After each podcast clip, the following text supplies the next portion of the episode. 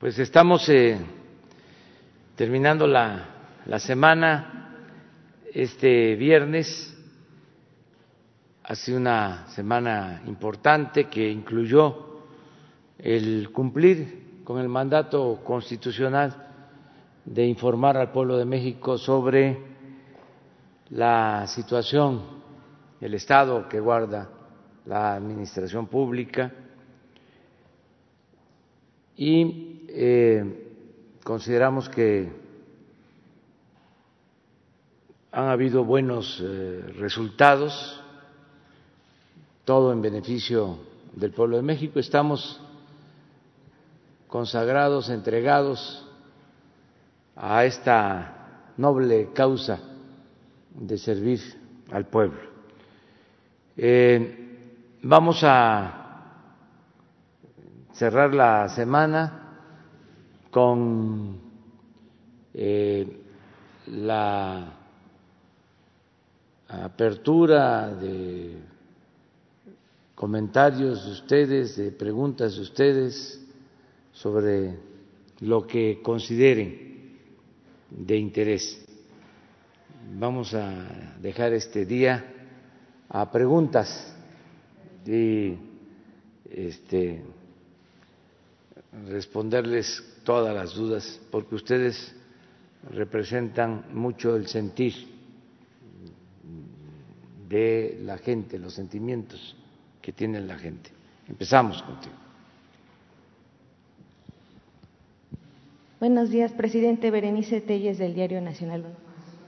Eh, mi pregunta es eh, su opinión con respecto a esta resolución del INE de eh, permitir eh, dos nuevos partidos y eh, también que tiene que ver con el, eh, bueno, pues el sentir, como usted dice, de la población desde hace ya varios años, pues los ciudadanos mexicanos estamos en contra de tantos partidos políticos que a final de cuentas cuando llegan al poder lo único que hacen es segregarse y pues hacer estas maniobras que vimos la semana pasada en la Cámara de Diputados que se unen a los partidos más fuertes y se generan un gasto eh, infructuoso, innecesario y eh, pues la verdad es que pues los ciudadanos en su mayoría no ven con buenos ojos la creación de más partidos políticos. Bueno, yo tengo que Y si me permite otra segunda ser este, muy prudente porque pues es un mandato constitucional, es un derecho que tenemos todos los mexicanos, el derecho de asociarnos, de participar en la vida pública del país y es una decisión que le corresponde en este caso al Instituto Electoral Federal es el que decide y también el Tribunal Electoral. Eh, Es el proceso que se contempla en las leyes y hay que respetarlo. Mi eh, recomendación respetuosa es que se reduzca el presupuesto destinado a los partidos. Esa es una iniciativa de ley que está en el Congreso y eh, no ha sido aprobada, porque sí es bastante dinero, son como cinco mil o siete mil millones que en estos tiempos eh, deberían de utilizarse o una parte considerable para atender eh, la emergencia sanitaria y para las necesidades de la gente. Tienen que apretarse el cinturón los eh, integrantes, dirigentes de los partidos políticos. Yo creo que eh, con eso este, se cumpliría, se mantiene el ordenamiento de que haya nuevos partidos que cumplan con los requisitos y eh, se hace un ahorro en el presupuesto. Lo pueden hacer todavía en eh, la Cámara de Diputados, en la Cámara de Senadores. Puede llevarse a cabo esa modificación para que este, haya ahorros y debería salir de eh, los mismos partidos, de manera voluntaria, decir, eh, vamos a recibir para las campañas la mitad. Y vamos eh, a entregar el 50% para salud, inclusive etiquetarlo, destinarlo a la vacuna y se los reconocería mucho el pueblo de México. Es el momento de hacerlo. Vamos a ver qué responden.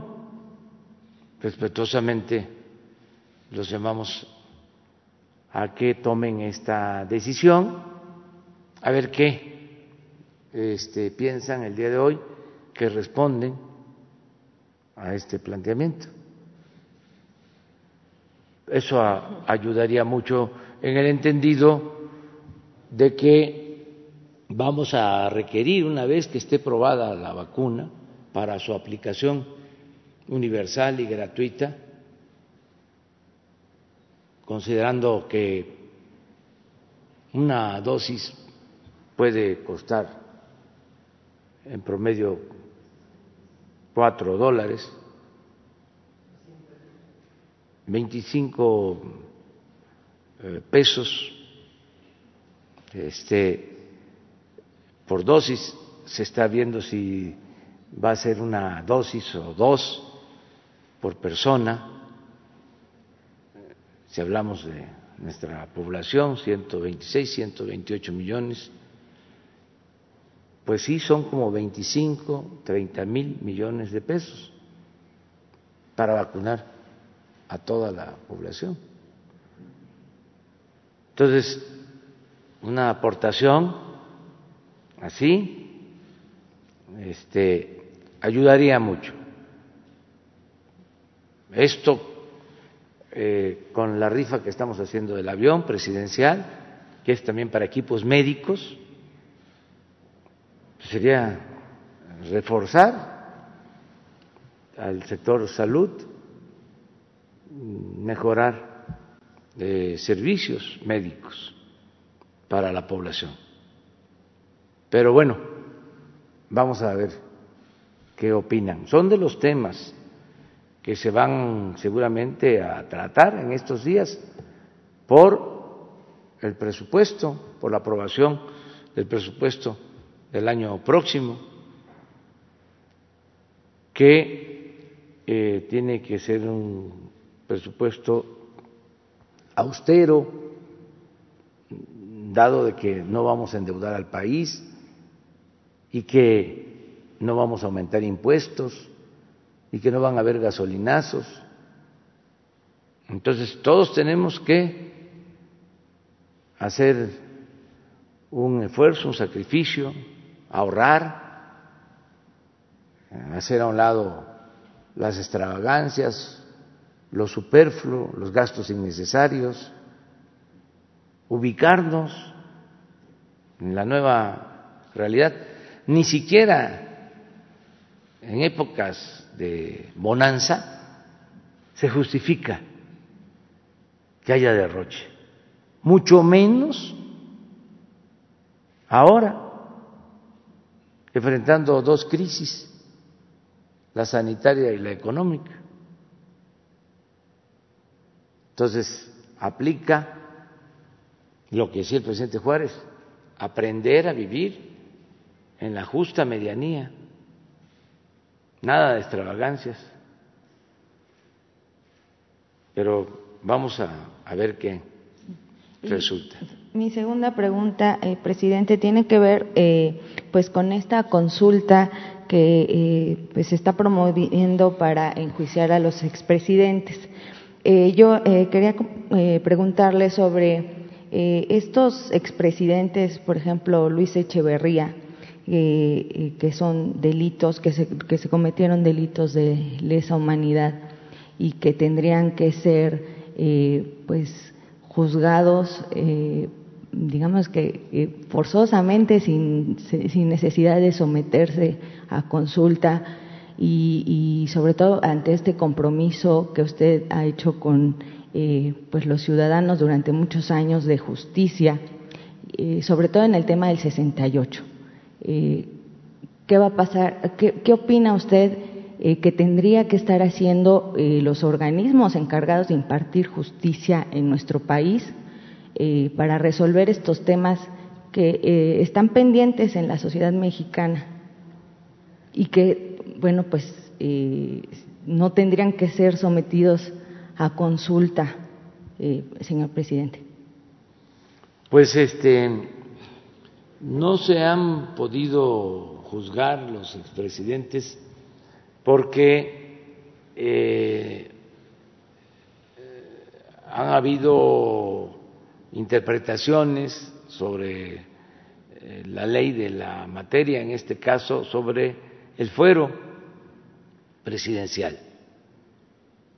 No ha habido una definición clara sobre esto. ¿Por qué debe de ser juzgado un presidente? Porque hasta ahora, aunque ya la Cámara de Diputados eliminó el fuero del presidente, falta el Senado, que espero que eh, se apruebe también esta iniciativa. Hasta ahora, de acuerdo a la Constitución, a los presidentes se les juzga por traición a la patria y no por otros delitos. Entonces, hay distintas interpretaciones. Si se le puede juzgar por otros delitos, o no, si se le puede juzgar luego de que terminan la presidencia, si se les puede juzgar solo por delitos cometidos una vez que han abandonado el cargo, si hay eh, protección para ellos, si los delitos se cometen cuando están en funciones.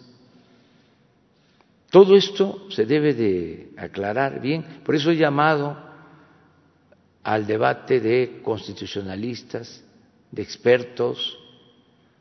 En la historia de México, que yo conozco, solo ha habido un caso, ya lo he dicho, el del expresidente Manuel González, que terminó, fue acusado de corrupción, se le inició un juicio, se creó un gran jurado en el Congreso y al final se decidió no juzgarlo, argumentando que de acuerdo en ese entonces al artículo 103 de la Constitución de 1857, a los presidentes solo se les podía juzgar por delitos electorales y por traición a la patria y como se le acusaba de corrupción, quedaba exonerado. Pero es el único caso, no hay otro. Entonces, eh, el ensayo ahora es para que participemos todos y que, de conformidad con la ley, que nos da esa oportunidad de solicitar el que se realice una consulta pública y que es una vez cada tres años y solo en el periodo del primero de septiembre al 15 de septiembre, que coincide con esto, porque si se pasa el 15 de septiembre ya habría que esperar hasta el 24. Entonces, por eso sí es importante cumplir con los requisitos para que se pueda celebrar la consulta el año próximo, porque así lo establece la ley, ya sea el mismo día de la elección, esto para que no haya un gasto adicional, se va a votar y ahí mismo se recibe la boleta para que el ciudadano decida si se eh, enjuicia o no a los expresidentes o en otra fecha, porque la Constitución establece una fecha y la ley de la materia, entiendo, otra fecha. Eso tendría también que resolverse, correspondería al Congreso, ver si eh, puede haber un acuerdo para no hacerlo eh, un mes o dos meses después de la elección, sino llevar a cabo la votación el mismo día de la elección federal. A ver si eh, legalmente es posible y si hay un acuerdo, un consenso de eh, los partidos, de los legisladores en el Congreso. Y si también lo considera constitucional eh, el Poder Judicial, la Suprema Corte de Justicia. Pero ese es eh, el, procedimiento, ¿no? Entonces, legalmente, desde luego, la Fiscalía puede, este, el Poder Judicial, dado de que se trata de expresidentes, yo sí considero que es importante preguntarle a los ciudadanos, que se les consulte y que eh, se le dé toda la información suficiente a los ciudadanos. Y va a haber, desde luego, mucho debate y para eso hay tiempo, porque si se cumple con los requisitos en septiembre, resuelve la Suprema Corte, pues se tendría eh, el resto del año y todavía la mitad del año próximo. Entonces, durante todo este tiempo, pues va a haber mucha información, van a suceder muchas cosas, va a avanzar la investigación en la Fiscalía, en los juzgados, va a abrirse el debate público, los que estén a favor, los que estén en contra, y eh, la gente va a decidir informada y con su criterio, su libertad. Entonces es buen ejercicio este, hacerlo. Es mucho mejor que dejarlo al Ministerio Público.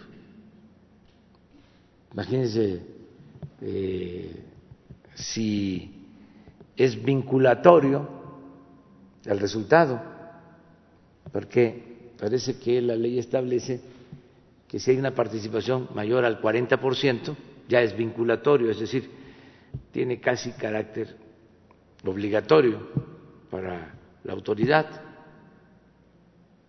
este, pues tiene mucha fuerza una decisión así.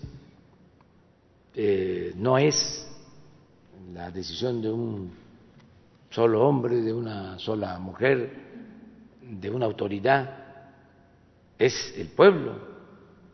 Esa es la democracia. Y hacerlo con responsabilidad, sin alterarnos, de manera tranquila, como este, sucede en una democracia. Y yo sí pienso que no habría ningún problema y la gente ha demostrado muchas veces actuar en forma consciente, libre y decidir lo mejor para el país.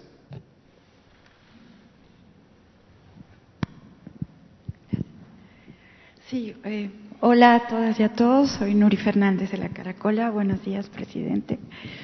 Eh, pues en el mismo sentido, eh, realmente hemos vivido en estas últimas semanas eh, como la experiencia de la disolución del núcleo del poder del anterior régimen, con las declaraciones de Lozoya, la posibilidad de la extradición de García Luna y los hechos que se ligan con Ayotzinapa y que empiezan a resolver también esta imbricación entre el poder y el crimen organizado que se denomina narcoestado. Entonces estamos llegando de alguna manera al fin de una época y la consulta puede señalar el punto final. En muchos lugares del mundo se ha juzgado a expresidentes y eh, en la mayoría de los casos, como en Argentina, por ejemplo, con la ley de punto final, fue producto el juicio de un decreto presidencial. Pero aquí vamos a vivir una experiencia de alguna manera inédita, que es casi como el triunfo popular, que es la participación de toda la sociedad en la decisión de ponerle fin a un régimen, porque el juicio representa eso. Entonces la pregunta sería, para la cuarta transformación, ¿qué quiere decir este punto final. Quiere decir iniciar un nuevo camino, quiere decir poderse desligar más claramente del pasado. ¿Qué quiere decir? Eso y una segunda pregunta. Pues eh, quiere decir que son tiempos nuevos, que es una etapa nueva, que ya no se puede este, permitir la corrupción, y la impunidad. Y que hacia adelante eh, no debe de haber privilegios ni abuso de autoridad ni prepotencia en los servidores públicos que este no eh, deben cometerse eh, delitos que han afectado mucho al pueblo y a la nación.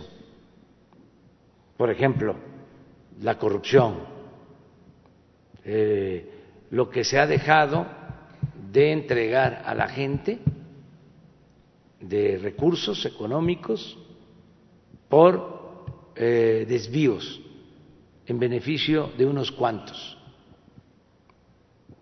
de cómo mm, México eh, se fue convirtiendo en un país con una monstruosa desigualdad económica y social, donde muchos tienen poco y pocos tienen mucho.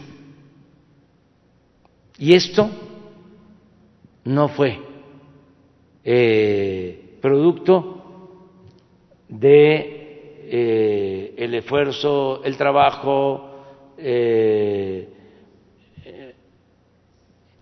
la dedicación del el sector empresarial, como sucede en otros países y también en México, sino esta eh, insultante concentración de la riqueza se produjo por la corrupción que imperó durante mucho tiempo.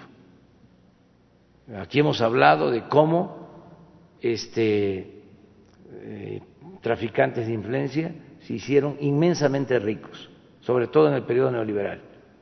Es el periodo de mayor saqueo que ha habido en la historia de México. Ni siquiera se compara con lo que sucedió durante los tres siglos de dominación colonial. Fue mayor el saqueo en los 36 años del periodo neoliberal que el saqueo que se llevó a cabo en tres siglos mm, en que fuimos colonia de Europa. Entonces, eh, eso, que no vuelva a repetirse. ¿Cómo entregar los bienes del pueblo, de la nación, a cercanos, allegados al presidente, a la gente del poder, como sucedió, y luego el enriquecimiento de los políticos, hasta los últimos tiempos, ¿dónde viven los políticos? Mansiones, este, departamentos en Nueva York, en Miami, en Europa, las cuentas bancarias en Suiza, en los paraísos fiscales. Entonces, independientemente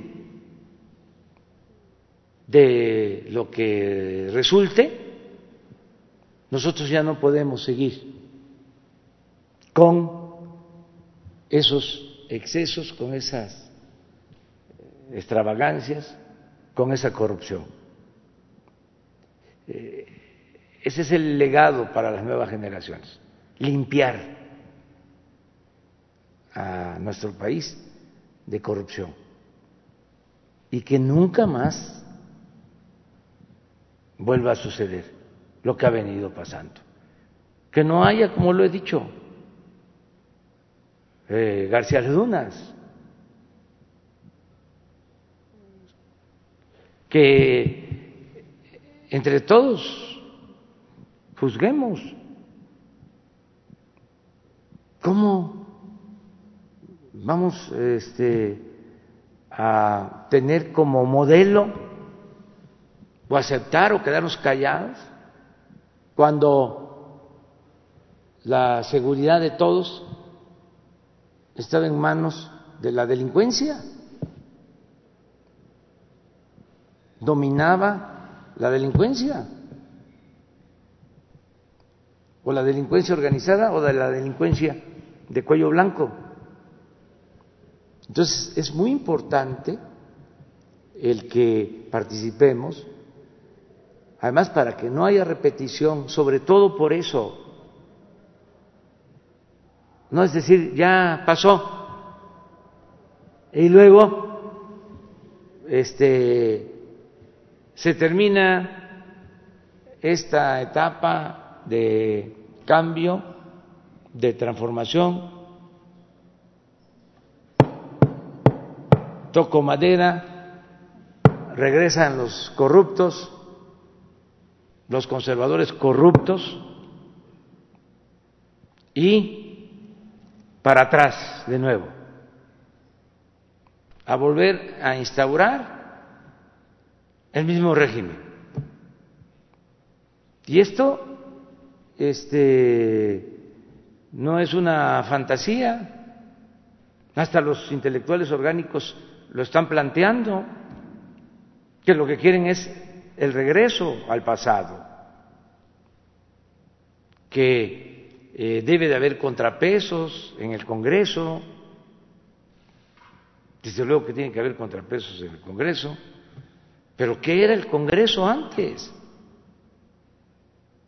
Un mercado en donde se vendían y se compraban lealtades en donde habían partidas de moches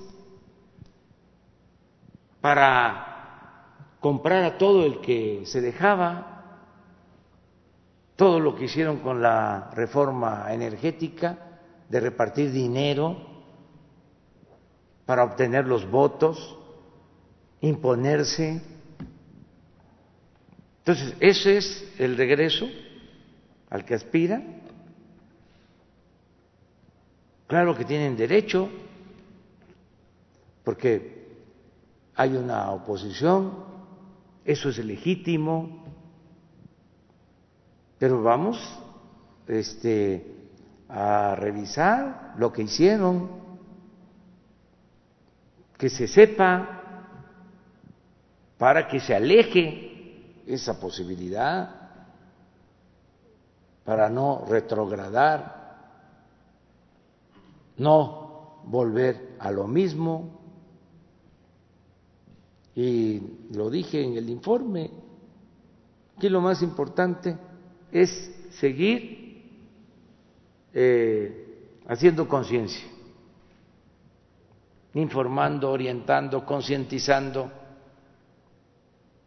para que siga cambiando la mentalidad del pueblo. Porque cuando cambia la mentalidad del pueblo, cambia todo. Porque podemos dejar reformas constitucionales, como está sucediendo, incluso que requieran de dos terceras partes de la votación, que no va a ser fácil que se consigan, para quitar eh, eh, los artículos o las reformas que se han aprobado recientemente, pero eh, si no hay una voluntad colectiva dispuesta a defender lo alcanzado, no va a haber necesidad de modificar la Constitución, este, porque la van a violar, la van a seguir como era antes, respetando en la forma para violarla en el fondo. Eso es lo que hizo Porfirio Díaz. Nunca hubo un cambio constitucional más que el de la reelección. Además lo dejó eh, igual. ¿Por qué? Porque todo era pura simulación. Se hacían las elecciones en el tiempo y en la forma pero ¿quiénes ganaban? Pues los que él decidía, porque México era país de un solo hombre. Entonces, esa simulación se trasladó como forma eh, política después de la revolución. No pudo la revolución acabar con eso. Hasta los tiempos eh, recientes. Entonces, no es nada más la modificación de las leyes, es que la gente siga participando. Yo estoy muy contento y además muy orgulloso de eh, la eh, actitud del pueblo de México, del despertar de conciencia. Eso es lo más importante. Por eso están desconcertados los conservadores, corruptos. ¿Cómo ya no este, eh, logran nada teniendo el control de los medios de información convencionales? Tienen no sé cuántos columnistas a su servicio.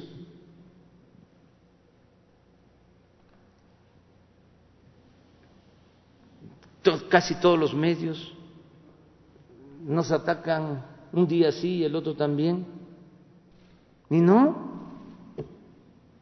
no, no hacen mella. Este, por la gente porque ya cambió la mentalidad de nuestro pueblo. Imagínense, este, en otros tiempos, eh,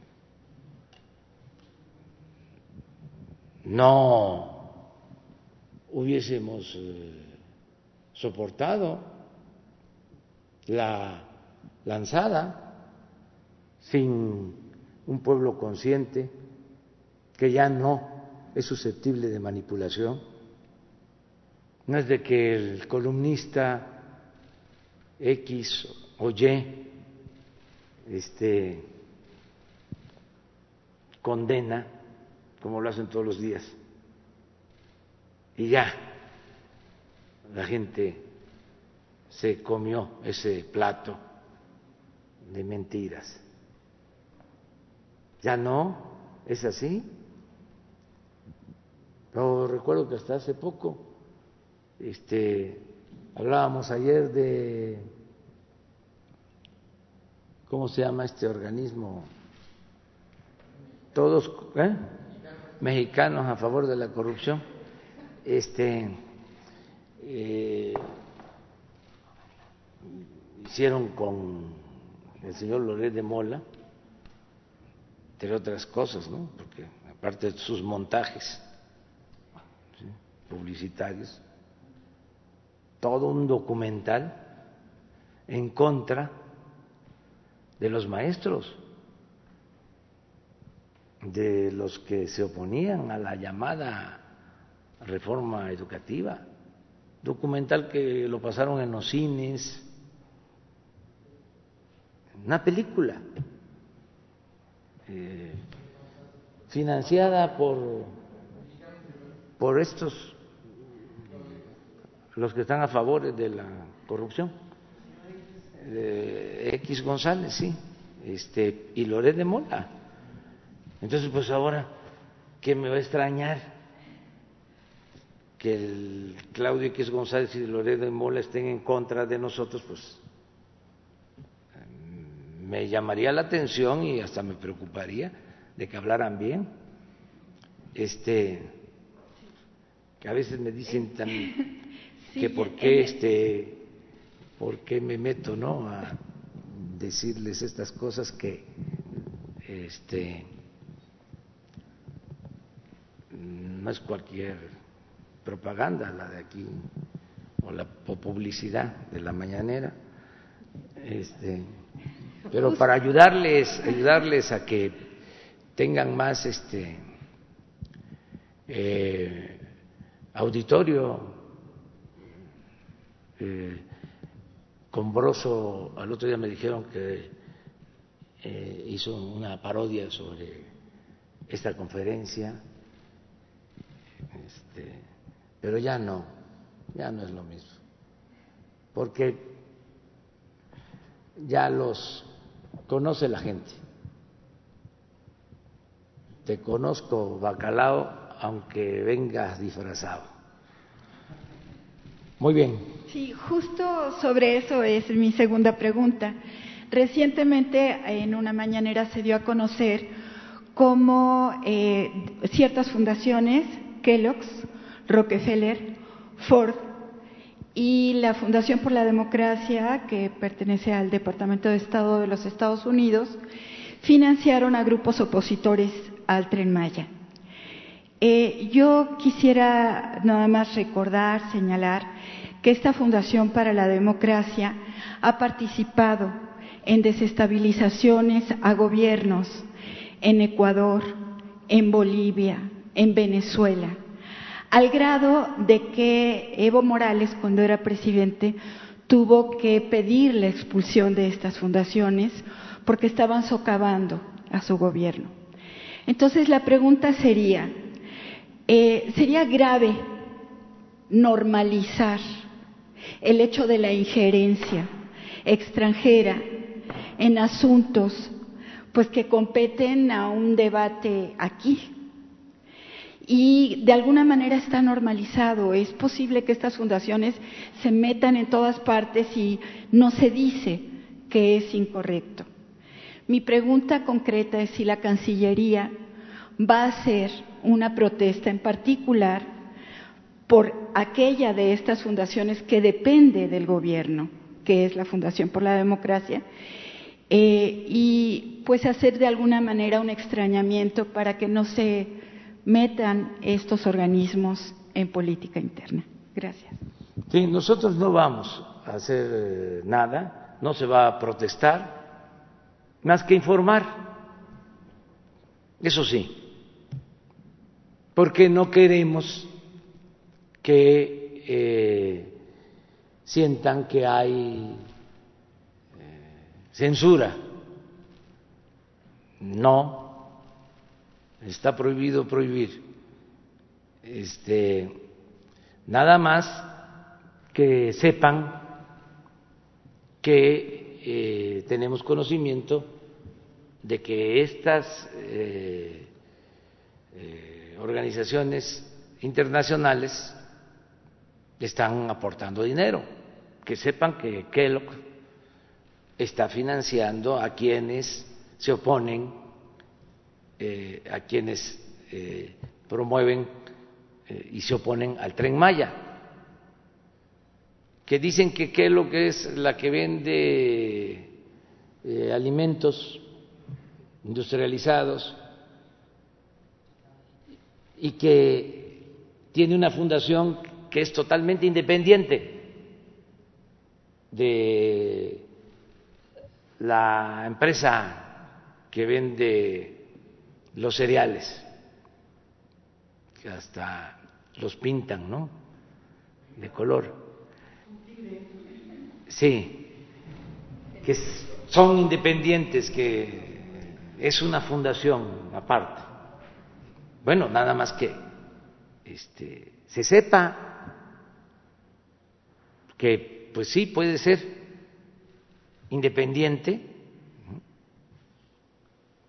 pero están eh, financiando a estos grupos. En el caso de esta fundación del gobierno de Estados Unidos, también que sepan, pues que tenemos conocimiento y que ellos deben de eh, informar con transparencia por qué entregan esos fondos, cuánto entregan, a quién le entregan el dinero, con qué propósito, y los que reciben los fondos. O sea que Broso. Y lo de Mola, ya que estamos este, hablando de ellos, nos digan quién pompó, o sea, este, cómo em, producen su programa, qué fuentes de financiamiento tienen, es transparencia.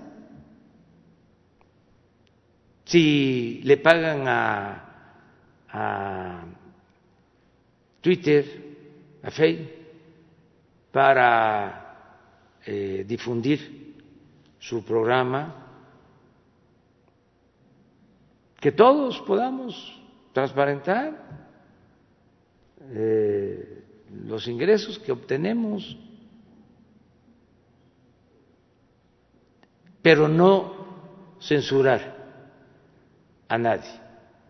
Lo que estaba mal es que eh, trabajaban eh, en el anonimato, haciendo labor de zapa, sin transparencia,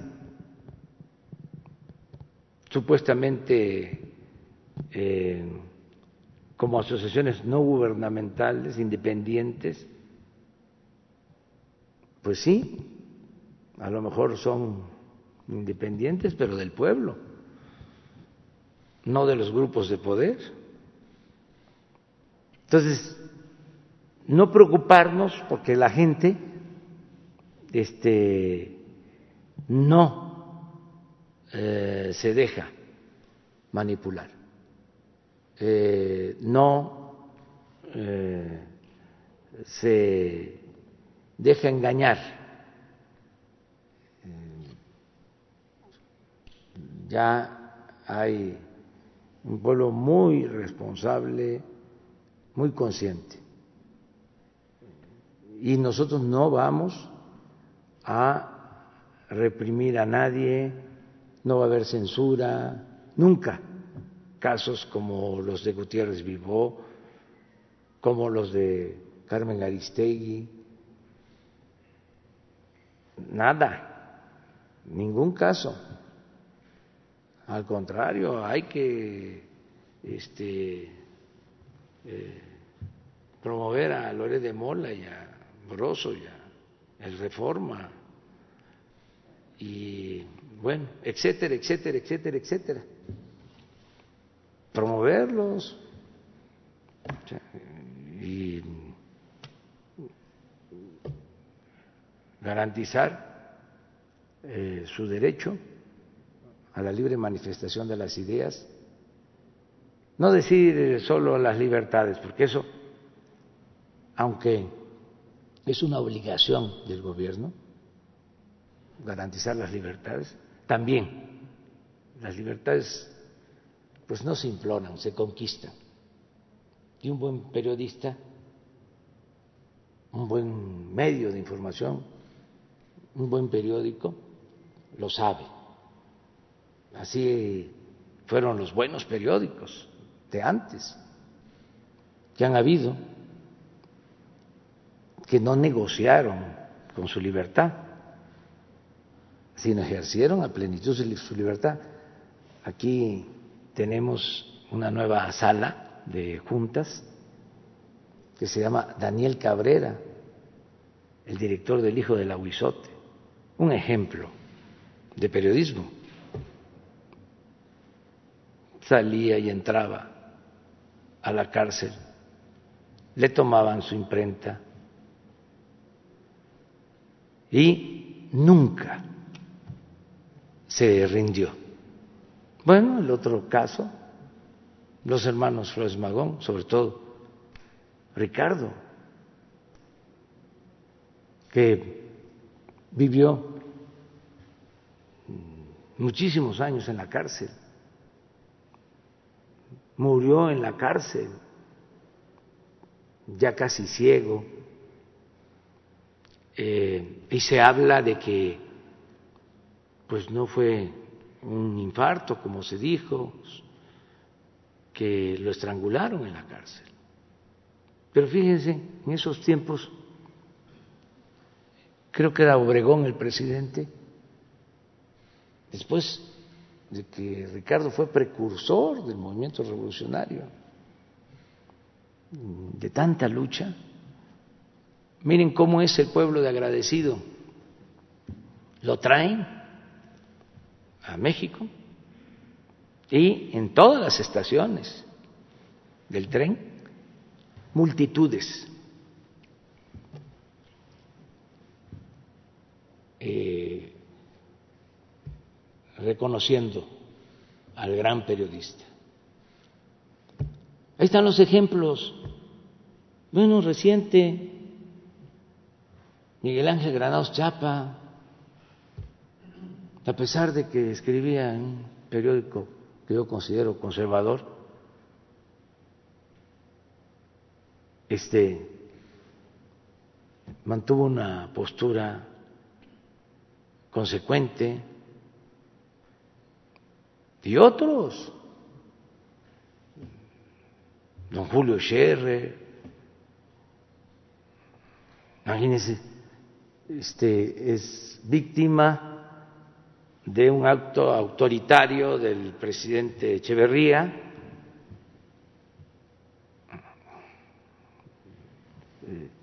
le arman eh, una azonada al interior del periódico. Y dan un golpe, tienen que salir. Y luego funda proceso. Entonces, muchos ejemplos de buen periodismo a seguir, lo digo por los eh, jóvenes y además porque se empañó ese oficio tan noble durante el periodo neoliberal, donde predominó el dinero, la prensa vendida o alquilada, los articulistas, columnistas, que llegaron a ganar hasta un millón de pesos mensuales y más.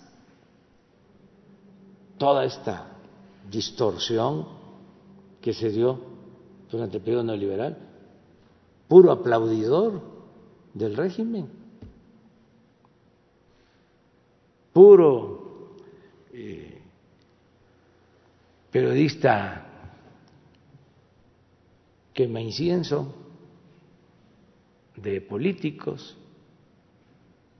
Por eso es un timbre de orgullo que esos que este, añoran esos tiempos nos ataquen. Me preocuparía de verdad que yo leyera una columna a favor del gobierno. ¿Han ustedes este, leído últimamente una columna a favor de lo que estamos haciendo? Ahí se los dejo de tarea. En redes sociales sí, benditas redes sociales, pero además esa es la gente, esos son los ciudadanos. Este, no hay, eh, no hay, no hay equilibrio, está muy ladeado. Ojalá y este haya más este objetividad. A ver.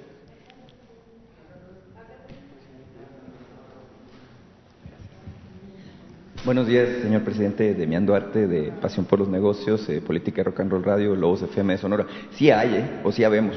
Este, lo que pasa es que pues no estamos en los grandes medios nacionales, ¿no? Este, eh, quienes tenemos una opinión este, más o menos favorable o que somos objetivos al respecto. Eh, dos temas, señor presidente. Uno, eh, la economía. hay algunos estudios de opinión que ponen en este momento a la economía eh, como la principal preocupación del ciudadano. Afortunadamente parece que estamos superando esta pesadilla eh, llamada pandemia. Eh, y bueno, el asunto es que la economía pues está dando algunos indicadores interesantes. Ayer usted mencionaba el tema del arranque del mes de septiembre con generación de poco más de dos mil empleos. Eh, afortunadamente mi estado es uno de los, de, los que están aportando. Eh, y bueno, el INEGI reportaba también, creo que lo mencionaba también ayer tangencialmente, pues que se reincorporó a la población económicamente activa pues un millón quinientos mil trabajadores. Eh, hay 49 millones de personas trabajando. Eh, además, las remesas eh, que se reportaron del mes de julio pues fueron importantes, hubo un crecimiento del 7%, alrededor de 3.500 millones de dólares llegaron al país, se acumulan más de 22.800 millones de dólares en ingresos por esa vía, está por convertirse pues en la principal fuente de divisas. mi pregunta, señor presidente, estamos precisamente en un momento importante, en el mes de septiembre, ya ha transcurrido pues un periodo de cinco meses desde que estamos en esta situación. Eh, incluso las medidas de, control de la situación económica pues ya han avanzado, eh, los créditos eh, a la palabra, este, los microcréditos que usted decidió que se entregaran ya, ya prácticamente están concluyendo. la pregunta sería, ¿qué sigue, señor presidente, al respecto de lo que es el plan de recuperación económica? La economía es demasiado importante, usted ha recordado en algunas ocasiones el clásico ese de es la economía. bueno, es la economía, por supuesto, y los mexicanos eh, tanto los que estamos aquí como los que están en Estados Unidos aportando eh, recursos este, a la recuperación del país, pues queremos un mensaje de aliento de parte de usted, del presidente, y que nos explique, bueno, qué es lo que tiene en la visión hacia adelante. Si me permite una segunda pregunta. Sí, este, pues vamos a seguir impulsando la reactivación de la economía para garantizar el empleo, para decirlo de manera clara y breve.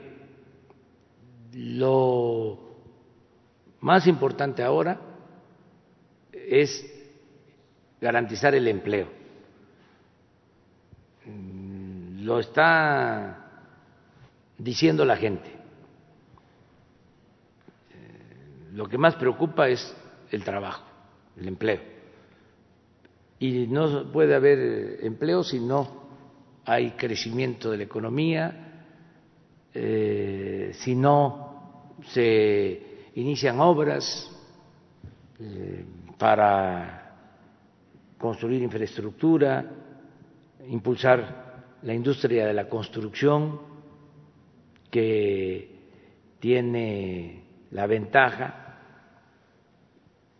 que permite hacer obras, pero al mismo tiempo reactiva la economía y se generan empleos. Entonces, el plan de nosotros es eh, seguir creando empleos, tanto con las obras que estamos eh, impulsando de manera directa, sea el tren Maya, el istmo, el aeropuerto, la construcción de vivienda,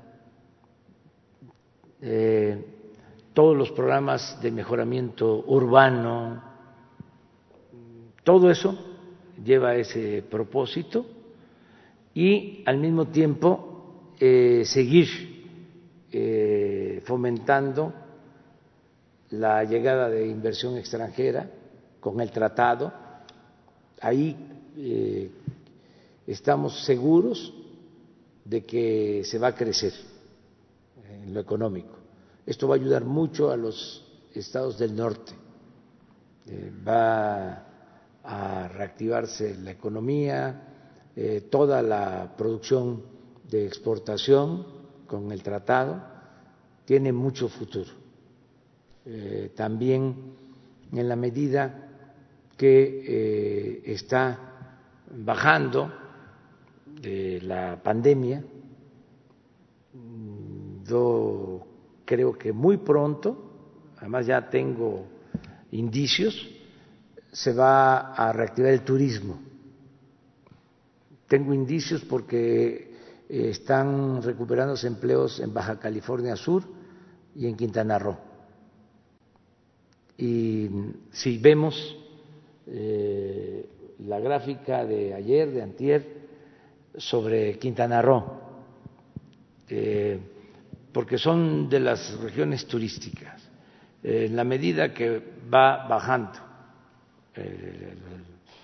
el, efecto de la pandemia, va a ir eh, creciendo eh, la afluencia turística y esto va a ayudar mucho la economía, porque fue uno de los sectores más afectados, el turismo, los servicios, entonces va vinculado con la pandemia. Eh, estamos también por llevar a cabo un acuerdo con el sector privado. Se están definiendo proyectos en donde ellos van a participar con inversión, también con el mismo propósito. Mire, este es Quintana Roo.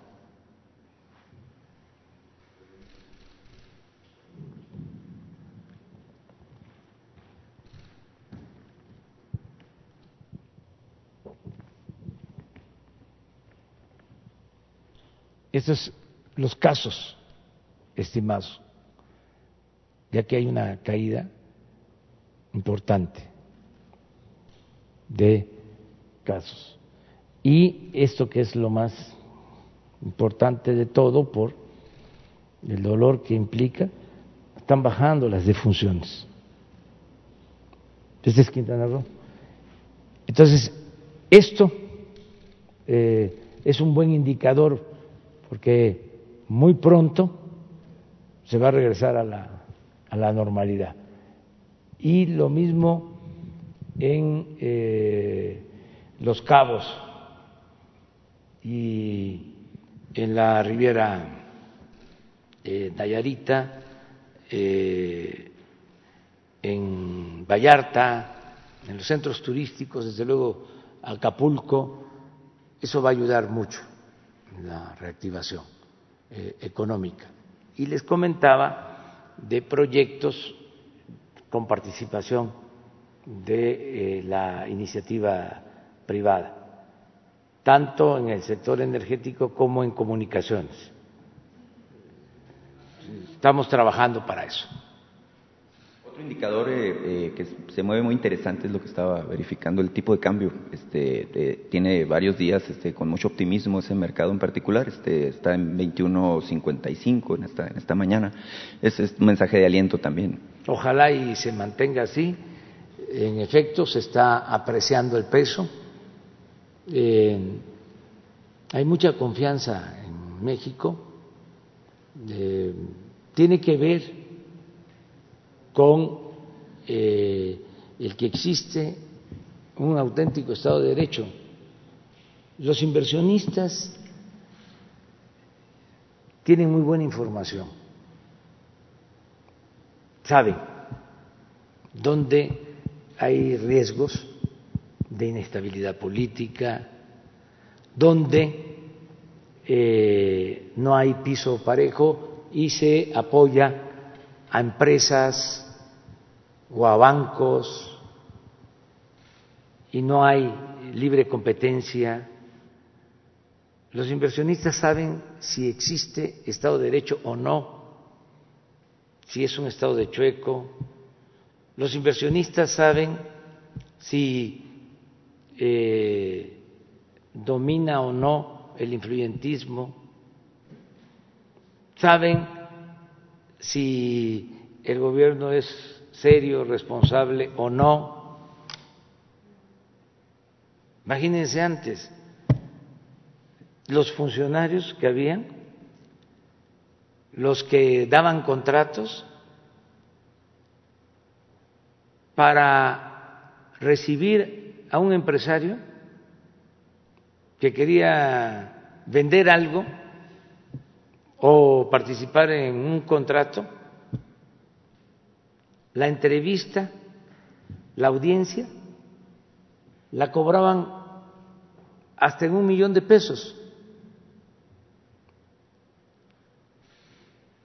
Recibían a la empresa o al representante de la empresa o al que quería hacer algún negocio, pero antes tenía que caerse. Todavía no escuchaba cuál era el planteamiento, pero era pagar por ser recibido. Esto puede parecer este increíble, bueno, pues se daba. Y ustedes que son mirones profesionales, indaguen y van a ver que sucedía, que no estoy inventando nada. Imagínense pagar un millón de pesos nada más para este, conseguir una cita con un alto funcionario. Entonces, todo eso se sabe. Por eso hay confianza en el gobierno actual. Y esto ayuda a que se invierta en México, que no tengamos problemas de, de, evaluación, que haya eh, seguridad para las inversiones, para que puedan venir empresas. No se tiene control corporativo de sindicatos. Ayer hablaba yo de que antes eh, se practicaba una política facciosa en donde se iban en contra del sindicato y acababan con el sindicato y acababan con los dirigentes y los expulsaban, acabaron con los sindicatos, se acabaron con el sindicato del ESME, uno de los sindicatos más democráticos en los últimos tiempos. Ya, estoy hablando de décadas, ya en los últimos años ya no fue tan buena la dirección, pero era de los mejores sindicatos, más democráticos, defensores de los trabajadores, lo acabaron, lo destruyeron desde el gobierno. Eh, voy a contarles algo. Cuando se estaba negociando el contrato colectivo para los trabajadores de Pemex, nos llegó el ofrecimiento de los líderes de ese entonces de que mantuvieran eh, sus privilegios y a cambio el gobierno se iba a ahorrar mucho dinero porque ellos iban a aceptar que en la revisión del contrato se aumentara la edad de jubilación de los trabajadores. Así era.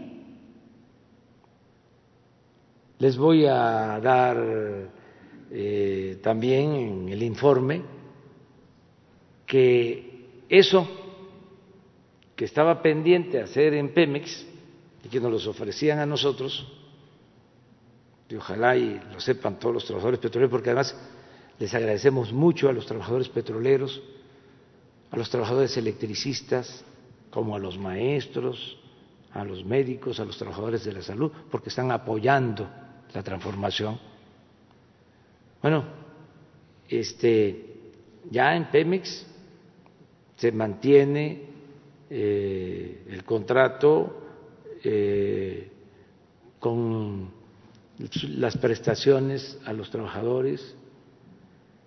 En el caso del SUTERM, del sindicato de electricistas, ahí les apretaron durísimo a los dirigentes y los aflojaron y tuvieron que ceder el eh, aumentar la edad de jubilación.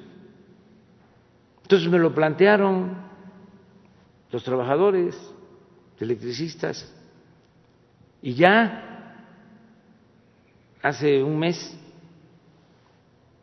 aprovecho también para informarles a todos, se reparó el daño, volvió a quedar como estaba antes de la reforma neoliberal, es decir, la edad este, que había para la jubilación. Me comprometí a eso, se cumplió. Ahí andan los tecnócratas corruptos diciendo que mm, va a haber eh, un déficit en el manejo de las finanzas de la Comisión Federal de Electricidad. No, no, porque estamos ahorrando en la compra de combustibles para producir la energía, se compra gas, se compra carbón, se compran insumos. ¿Saben cuánto compra la Comisión Federal de Electricidad? Alrededor de 300 mil millones de pesos al año de estos insumos. Y compraban a precios elevadísimos. Ahora tenemos ahorros en toda esta compra de combustibles, ahorros considerables, se los podemos este, eh, dar a conocer, le pido a Jesús, de cuánto nos hemos ahorrado en la compra de combustibles en la Comisión Federal de Electricidad, lo cual nos permite eh, dar un trato justo a los trabajadores. Imagínense lo que son los trabajadores electricistas. Hay una tormenta, hay un huracán, se deja sin servicio de energía eléctrica a los poblados y al día siguiente, a los dos días, cuando mucho a los tres días, ya hay luz. Eso no pasa en otras partes del mundo. Eso lo hacen los trabajadores nuestros, los electricistas, los petroleros, los trabajadores mexicanos. Entonces, sí, eh, a tu pregunta, la economía se va a recuperar, eh, nos están ayudando los trabajadores, los técnicos y también el sector privado. Hice un reconocimiento en el informe. Eh, imagínense, de los inscritos en el Seguro Social, son o eran antes de la pandemia 20 millones 500 mil. Perdimos un millón de empleos. Eh, pero quedaron 19 millones 500 mil trabajadores. De casi un millón de empresas fueron muy poquitas las que dejaron de eh, trabajar y las que despidieron a sus trabajadores. Entonces se portaron muy bien los empresarios, se están portando muy bien pagando impuestos, ya no hay lo de las facturas falsas, además eh, están en curso demandas de las llamadas factureras y no nos vamos este, a olvidar de eh, todos estos fraudes. Eso está pendiente. Eh, el SAT está haciendo un trabajo porque abusaban entregando facturas falsas para no pagar los impuestos. Todo esto es distinto, por eso tenemos ingresos y por eso tengo confianza de que vamos a salir adelante sin eh, endeudar al país. Ayer un compañero nos preguntaba de que si había un incremento de deuda, desde luego, por la depreciación del peso y por la caída de la economía, pero no se eh, contrató deuda adicional como lo hicieron casi todos los países. Un poco más adelante Vamos a poner aquí la información de cuánto se endeudaron los países con la crisis que precipitó el COVID, con la crisis esta económica, financiera. Cuánto se este, endeudó Estados Unidos, Japón, eh, Alemania y otros países de Europa, de América Latina, una situación también muy lamentable porque eh, los organismos financieros internacionales pues hasta alientan que los países se endeuden, lo que le hicieron a Argentina, que comentaba yo, que el Fondo Monetario Internacional les dio y les dio y les dio y les dio a sabiendas de que no iban a poder pagar y ellos fueron corresponsables de la crisis financiera de Argentina. Aquí hubieron ofrecimientos también en el mismo sentido de que nos endeudáramos y resistimos, hasta manifiestos de que había que endeudarse. No, imagínense.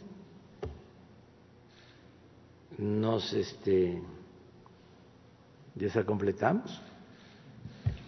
Eh, mi segunda pregunta, señor presidente. Eh, el secretario Durazo eh, anticipó que estaría usted planificando su próxima visita a Sonora con motivo de informar a los familiares de los Levarón este, sobre el avance de las investigaciones.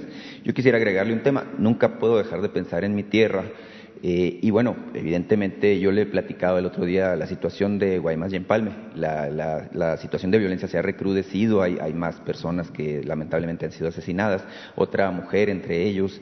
Eh, y bueno, eh, la gente por allá me insiste ¿no? en, pedirle, señor presidente, que se tomen cartas en el asunto, eh, quizás con motivo de esta décima visita, que por supuesto será usted muy bienvenido a nuestro Estado, eh, pues nos encantaría tener la posibilidad de que el secretario Durazo nos ofreciera pues un informe y sobre todo que nos diera pues indicios de, cómo se va a reforzar la estrategia para eh, proteger a los ciudadanos de Sonora, que sí estamos preocupados por la escala de violencia, no estamos acostumbrados a eso y no nos queremos acostumbrar, por supuesto. Muchas gracias. Muy bien.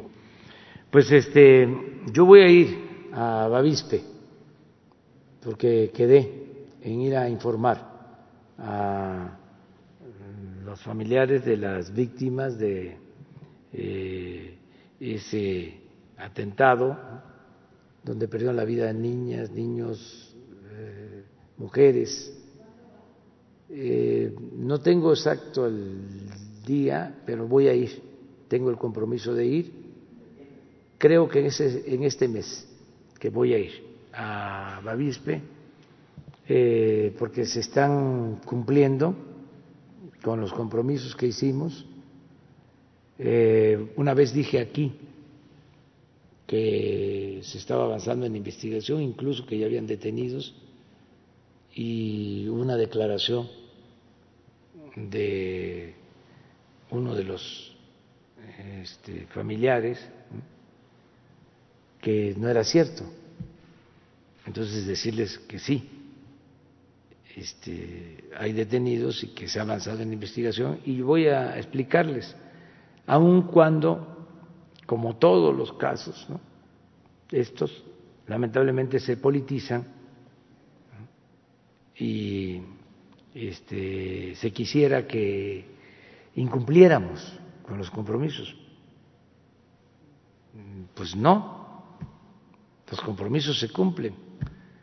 Entonces vamos a ir a informarle a los familiares. Y hicimos compromisos de construir caminos, de construir un cuartel para la Guardia Nacional, que ya está avanzando, incluso de un memorial para recordar a las víctimas. Entonces, todo eso este, se está eh, realizando. Voy a ir a informar y a ver este, cuál es el avance, a evaluar. Lo estamos haciendo en coordinación con la eh, gobernadora de Sonora, Claudia Pavlovich. Eh, estamos trabajando de manera conjunta y ahora que vaya, pues este, aunque Guaymas está en el sur, pues vamos a ver si puedo ir o si no, este, para el tema de seguridad, que esté el gabinete de seguridad. Si puedo, yo también voy. Acabo de estar allá, bueno, no en Guaymas, estuve en Obregón. Y eh, son buenas también las noticias, les agradezco mucho a los pueblos yaquis, porque firmamos un compromiso de justicia y había una inconformidad, eh, la toma de carreteras y de vías del ferrocarril.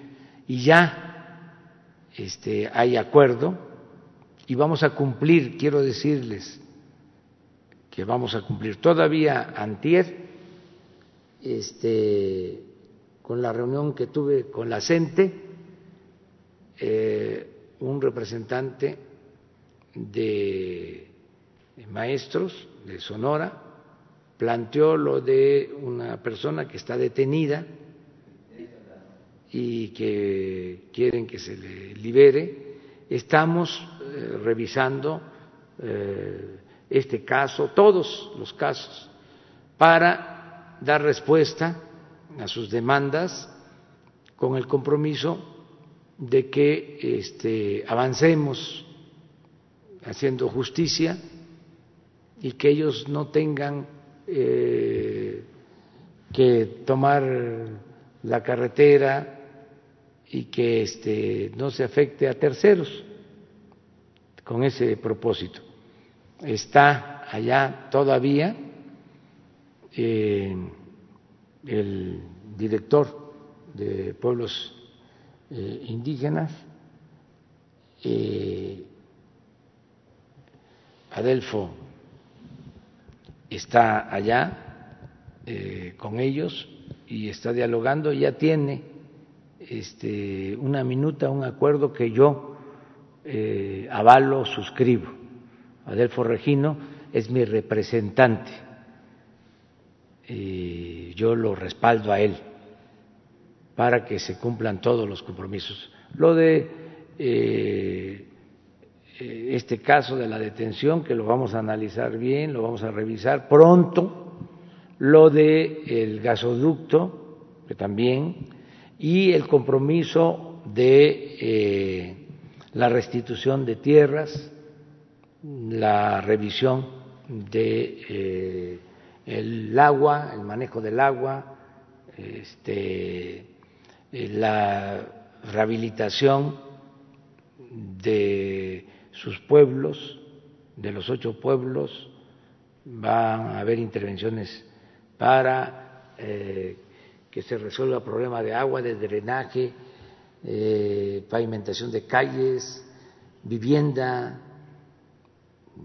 Eso es justicia, todo, un plan integral para los yaquis. Entonces, eh, si puedo voy a Guaymas, se han portado con nosotros muy bien en Guaymas, eh, he estado muchísimas veces en Guaymas, eh, gente muy buena, muy progresista y estamos obligados a, atenderlos. Entonces, en mi próxima visita, si no voy porque pues este, sí, es el norte y luego el sur y no tengo avión, particular. Una vez rentamos un avión para trasladarnos en un solo día de San Luis Río Colorado a Nogales. Ya se pueden imaginar las distancias, ¿no? Para poderlo hacer en un solo día. Hicimos acto en Nogales y con ese avión nos fuimos a eh, Guaymas en un solo día. Una avioneta, sí, este, como las poco mejor que las que usaba yo cuando iba a, a la sierra del Nayar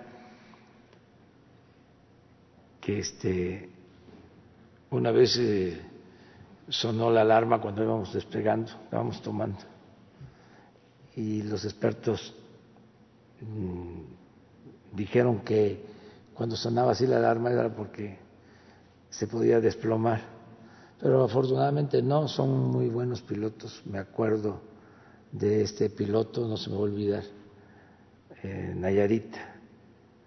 Eh, Guadalupe, eh, ahorita me acuerdo del, del, apellido, este, muy buenos. Bueno, pero en ese viaje del día en el avión rentado, me hicieron un escándalo, me sacaron este, cuánto había costado, entonces ya mejor por carretera. Y como estoy acostumbrado, un día hice desde Caborca, pasé eh, a Magdalena y terminé en Navojoa.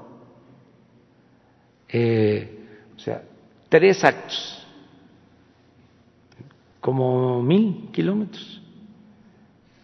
Claro que cuando este, llegué a Navojoa al meeting, estaba yo un poquito mareado. Guadalupe Rentería, le mando un saludo este, a Guadalupe Rentería, porque este, él nos daba el servicio, está en Tepic, Nayarit. Allá atrás, vamos a. Después tú. Gracias, presidente. Dalila Escobar de Tiempo.tv. Eh, durante el informe, el segundo informe, usted hablaba de la disminución de delitos, excepto homicidio doloso y extorsión. Sin embargo, bueno, pues eh, organizaciones y bueno, también eh, a la vista de las cifras que, que, se, que se ofrecen oficiales, pues Amnistía Internacional, por ejemplo, destacó eh, resaltó el hecho de que en, torno a los feminicidios el tema no, las cifras no han disminuido, que de hecho haciendo una comparación, bueno, pues solo de enero a julio de este año pues hubo 566 y eh, pues representa un aumento de 5.4% eh, con respecto a 2019 y 9.6 con respecto a 2018. Preguntarle cuáles son las cifras que de alguna manera usted que muestra, pero la diferencia que se muestran con estos señalamientos y por supuesto preguntarle sobre todo si reconoce que los feminicidios siguen siendo un tema pendiente y un asunto de justicia para las mujeres eh, y bueno, pues principalmente eh, primero eso. Gracias. Sí, este, yo utilicé, ya lo dije, de noviembre a la fecha. Ese fue el dato que nos dieron, es un dato oficial, es público. ¿No tienen el cuadrito? Ahorita lo vemos y ha variado, por ejemplo, hablo de incremento de noviembre a la fecha en homicidio y en extorsión, y últimamente extorsión ha disminuido, pero utilicé este, desde que entramos. Entonces, sí ha habido cambios. Porque igual la variación puede ser, si se hace de noviembre a la fecha, pues si por ejemplo se compara con la del año pasado, pudo haber más y entonces ahí se compensa la cifra, pero si por ejemplo se compara de enero a la fecha. Sí, sí, sí, es depende cómo se haga la medición, pero independientemente de los resultados, estamos comprometidos a que no haya feminicidios a reducir el número de homicidios en general, a que haya paz, que haya tranquilidad. Sí es una deuda pendiente con las mujeres. Sí, con las mujeres y con todos los mexicanos. O sea, es nuestra obligación garantizar la paz, la tranquilidad. Eso es fundamental, por eso dedico la mayor parte de mi tiempo a ese propósito, todos los días de seis a siete de la mañana. Me dedico a eso. Y estamos dedicando recursos, la Guardia Nacional, que ya tenemos 97 mil elementos, construyendo cuarteles, en la orientación. Esto es lo que me sirvió de sustento para mi párrafo.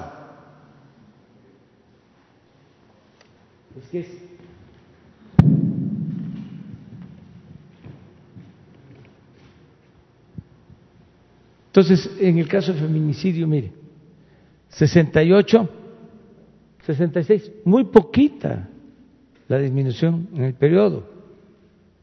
O sea, o sea en el caso de extorsión, 616, 694, y eso ya varió. Es depende este, de dónde. Sí, depende de los periodos, porque por ejemplo, si se hace una comparación de, de, por ejemplo, de enero a la fecha, podría verse el incremento. Sí, sí, pero yo hice esto porque tenía que optar, o sea, a ver, que, como informo, se puede informar de distintas maneras, podría decir de enero a la fecha, como tú lo planteas, y a lo mejor en ese caso este feminicidio está arriba, pero este homicidio está eh, menos alto, por ejemplo, o extorsión, pero tomé esto como referencia, independientemente este, tengo el compromiso de bajar todos los delitos. Yo quiero que todos estén en verde. Me da mucho gusto, por ejemplo, que secuestro esté 40% menos de cuando llegamos al gobierno. Y el delito de secuestro es, bueno, todos los delitos, pero eso implica mucho sacrificio, mucho sufrimiento, igual que el feminicidio, igual que el secuestro, bueno, ya, eh, los homicidios, todo es dolor y tengo yo la obligación de garantizar la tranquilidad y lo estamos haciendo y tengo confianza de que vamos a avanzar. ¿Sí considera que el gobierno es capaz de frenar por lo menos claro que sí, claro. Entre otras cosas, llevamos ventaja porque no hay impunidad. O sea, ya no es el tiempo de antes. Bueno, el caso extremo es el de García Luna, de que el encargado de la seguridad pública estaba al servicio de bandas de delincuentes. Por eso se habló de narcoestado. Eso ya no existe. Por eso le pido pues a nuestros adversarios objetividad, más los que se dedicaban a aplaudir en ese entonces. García Luna, ya lo he dicho aquí, tenía un búnker con cámaras, pura pantalla y llevaba a los periodistas. Y salían los periodistas del búnker diciendo, oh, ahora sí, estamos este, seguros. Alta tecnología. Y miren, entonces yo tengo confianza porque ya no hay García Lunas. Parece mentira, pero sí hay una diferencia. Pero no solo es eso, los jueces, este, antes no había eh, la vigilancia de eh, el Consejo de la Judicatura del Poder Judicial que hay ahora. ¿Cuándo se había visto que un presidente de la Suprema Corte hablara de que el principal problema en el Poder Judicial era la corrupción y el nepotismo?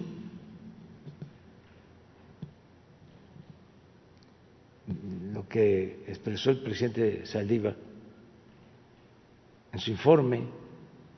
Ya hay eh, cambios, por eso tengo confianza de que se va a poner verde pronto. Ya nuestros adversarios van a tener que buscar otros temas, porque se volvieron feministas, ¿no? Los conservadores en un tiempo. Luego se volvieron expertos en epidemia. Y ahí le van cambiando. Expertos en economía.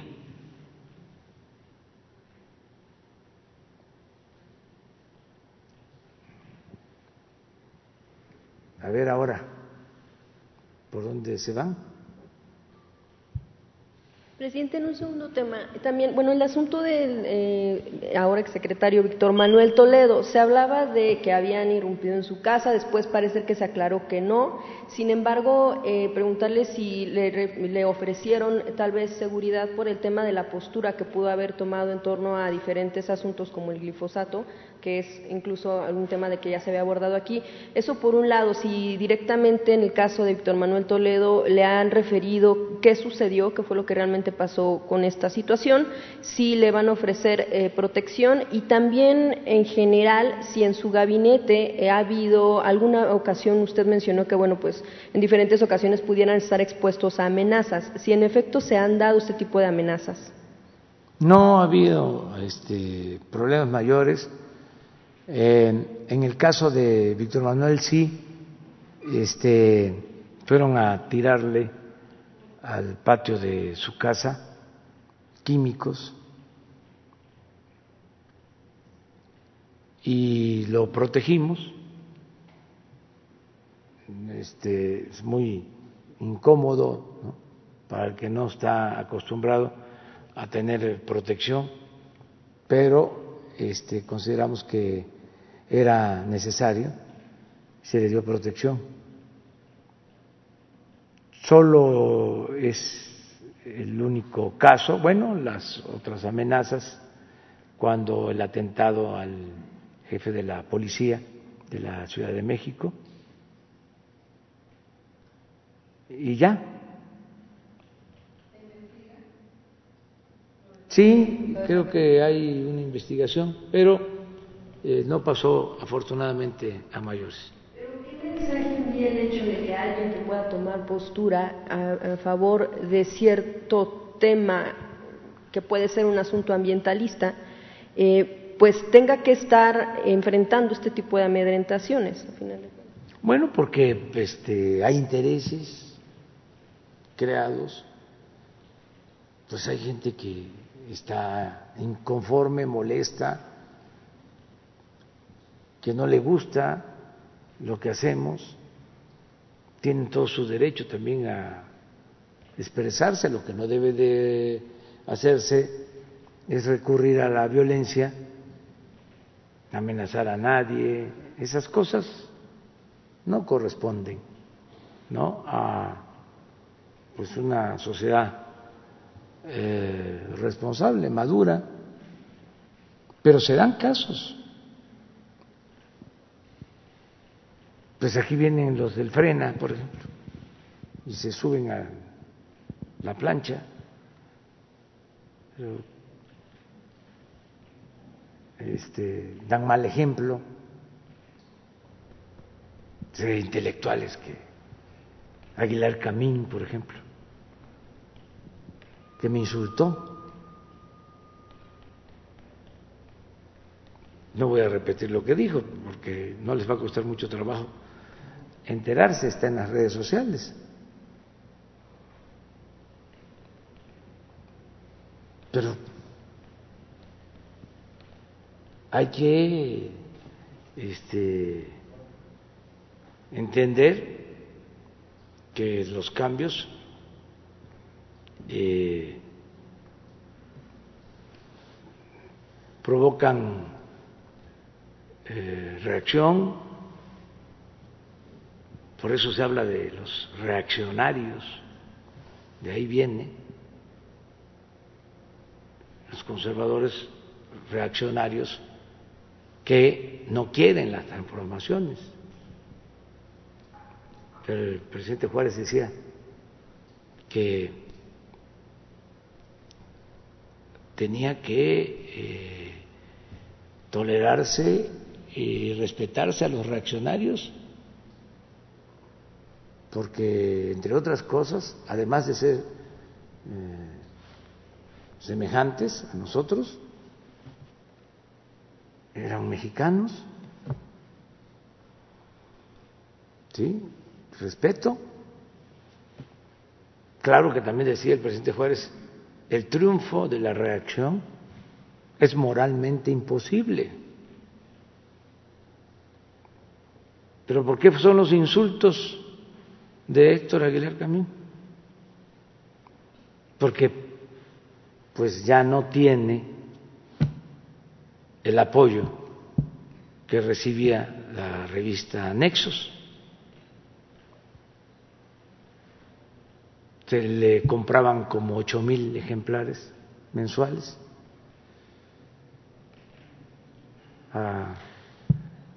o sea, había una suscripción. Como se compraban ocho mil ejemplares de la revista Letras Libres de Krause. Imagínense, ustedes tienen una revista, ¿no? Que es independiente.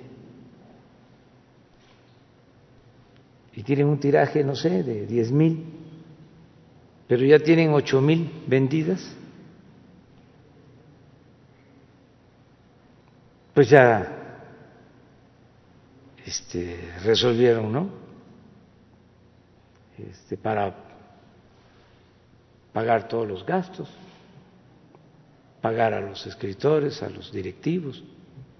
Pero ese es un negocio. Tenían más.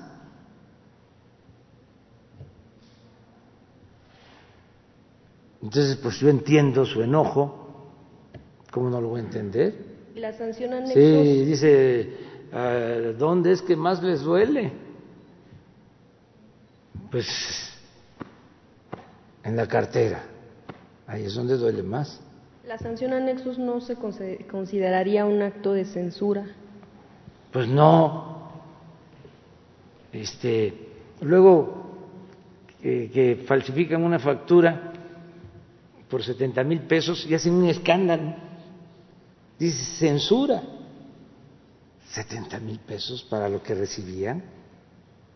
Es una bicoca. Nada más que la función pública, pues como tiene que actuar por norma,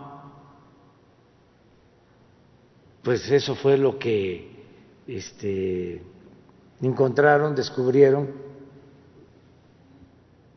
y fue Héctor con este, ¿cómo se llama? Otro periodista famoso, López Dóriga, a una entrevista, a quejarse que, qué barbaridad, no se están censurando. Yo creo que hasta salió otro manifiesto de los abajo firmantes Pero eso no es nada. Su enojo es por lo otro, hablando en plata. Y desde luego que tengo las pruebas de lo que les estoy diciendo. Por tu pregunta. Finalmente, presidente, nada, solo por no dejar. El tema de AMSA. Em, usted había mencionado que cuando menos ah, eh, valía 50 mil millones de dólares y eh, se pagaron 275 millones de dólares, más o menos. Lo que responde AMSA, bueno, desde hace días, pero se había dejado pendiente este tema, es que este esta em, declaración no tiene ninguna base legal, dado que dice eh, la evaluación del complejo agronitrogenados se realizó por el propio Estado mediante el Instituto de Administración y Avalúos de Bienes Nacionales, que, se, que fijó precisamente un avalúo por 293 millones de dólares. Con esto, eh, pues el hecho de aceptar, la duda es el hecho de aceptar que sí se pagó un sobreprecio, es aceptar que hubo una especie de delito, cuando lo que ellos dicen es que eh, se ajustaron, o sea, pegaron al avalúo que hizo desde el propio Estado. Esto pondría en riesgo precisamente el hecho de que pudiera obtenerse el, reembolso o la reparación de daño que ha mencionado precisamente por el pago de sobreprecio y a lo mejor, bueno, eh, eh, ahí eso es pregunta. Y también el hecho de que pudieran estar esperando hasta no resolver esta situación para no presentar a un nuevo socio. No, este, está este, fundado de que un sobreprecio de alrededor de 200 millones de dólares. Se, se pagó de más, pero con todas las reservas, porque tampoco hay que este, creer todo lo que se dice, por eso la autoridad competente tiene que resolver, lean la denuncia del señor Lozoya. ¿Qué dice la denuncia del señor Lozoya? Que el avalúo lo hicieron a modo. Esa este, institución a la que hace referencia, Indavin, que un funcionario dijo, cuesta tanto, y ya después lo que hicieron fue legalizar el acuerdo, ya hacerlo a modo, ya ponerle el precio que según el señor Lozoya le habían este, autorizado. Entonces, luego la eh, auditoría eh, que se llevó a cabo eh, hizo otro avalúo y ahí es donde se da a conocer de que hay un sobreprecio. Eh, la auditoría de la Federación Superior de la Federación, la Auditoría Superior de la Federación, hizo toda la investigación. Entonces, si no devuelven los 200 millones de dólares a la hacienda pública, pues no hay reparación del daño. Así tan sencillo. No le hace, pero no puede ninguna autoridad, creo yo,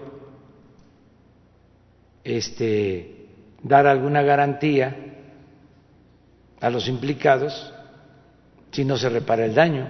Al menos nosotros no lo vamos a permitir. Si un juez dice que sin reparar el daño queda en libertad el señor Ansira, yo desde aquí voy a pedir una investigación al juez no es amenaza ni advertencia, es que no puedo ser encubridor. Como ningún ciudadano debemos ser encubridores, cómplices. Todos tenemos que ayudar a limpiar de corrupción al país. Entonces, si ellos quieren un arreglo, pues que devuelvan lo que indebidamente se sustrajo de la hacienda pública, que es dinero de todos los mexicanos. Y yo creo que con eso este, eh, tendrían más posibilidades de eh, resolver sus asuntos. Pero si ellos eh, están en lo mismo, y pensando que con boletines y con este, amigos que tienen en los medios van a este, conseguir eh, no reparar el daño, pues están en un error. Yo ni debería estar dando estos consejos, o sea, como lo hacen los abogados, toda consulta causa honorario. Este, pero es que a lo mejor los están este, mal informando o piensan que es el tiempo de antes. Así nos ha tocado. Ahora cuando no querían pagar impuestos algunos, llegué a hablar con un este, dueño o gerente de una gran corporación. Y le dije, a lo mejor no estás enterado, pero hay un adeudo de tanto de tu empresa. Y este y te estoy corriendo la cortesía pues de informarte porque te puedes poner al corriente y se resuelve este asunto. No, dicen, es que mis abogados me dicen que estamos muy fuertes. Le digo, no, te están engañando. Este es un delito lo que están haciendo, lo que se está cometiendo y cae en la esfera del derecho penal. Entonces, que no te engañen tus abogados, porque esos abogados fiscalistas antes eran los que mandaban en el SAT. Así era.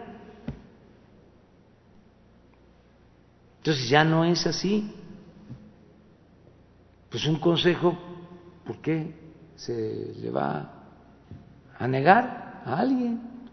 Decir, oye, ya no es así y además no es un asunto mío, es con la ley. Ya cambió esto.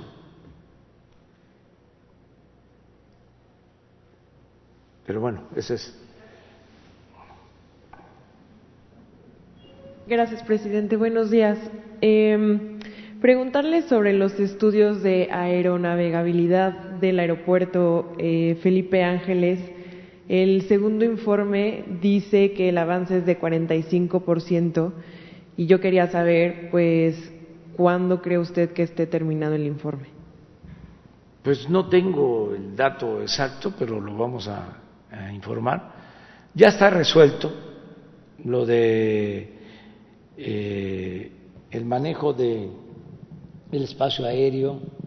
¿Se acuerdan ustedes que decían que había interferencia en el espacio aéreo, que por eso este, se tenía que cerrar el actual aeropuerto y el aeropuerto Santa Lucía al hacer el aeropuerto de Texcoco. Bueno, ese era el plan, ¿no? Pues no había ningún problema de ese tipo. Lo que pasa es que querían cerrar el actual aeropuerto para quedarse con los terrenos. Era una tranza, para decirlo con claridad. Ya les he platicado de cómo iban a hacer un Santa Fe en 600 hectáreas, que es lo que mide el actual aeropuerto, con una avenida central que iba a llegar hasta el nuevo aeropuerto de Texcoco y de lado y lado centros comerciales iban a urbanizar.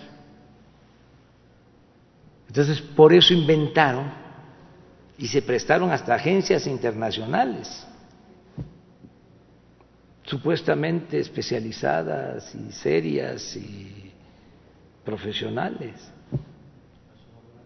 Yo recuerdo cuando estábamos a punto de resolver la consulta, en la madrugada del día que íbamos a tomar la decisión, llegó un reporte de una de estas agencias. Le llegó al ingeniero Jiménez Espero. La madrugada desesperados, porque todo era por influencias. Entonces, también a modo los estudios. Entonces, pero no solo se tenía que cerrar el actual aeropuerto, se tenía que cerrar también el de Santa Lucía, supuestamente porque había interferencia aérea. Luego se eh, hace una investigación, se hacen estudios y no es así. Primero era un asunto de sentido común, que a veces es el menos común de los sentidos. ¿Cómo eh, funciona el aeropuerto de Tijuana y el aeropuerto de San Diego? la distancia, sin problema. En Nueva York, ¿cuántos aeropuertos hay?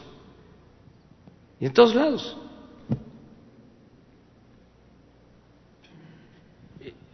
Lo otro, ¿cuántos años funcionó el aeropuerto de Santa Lucía con el actual aeropuerto? Muchísimos años.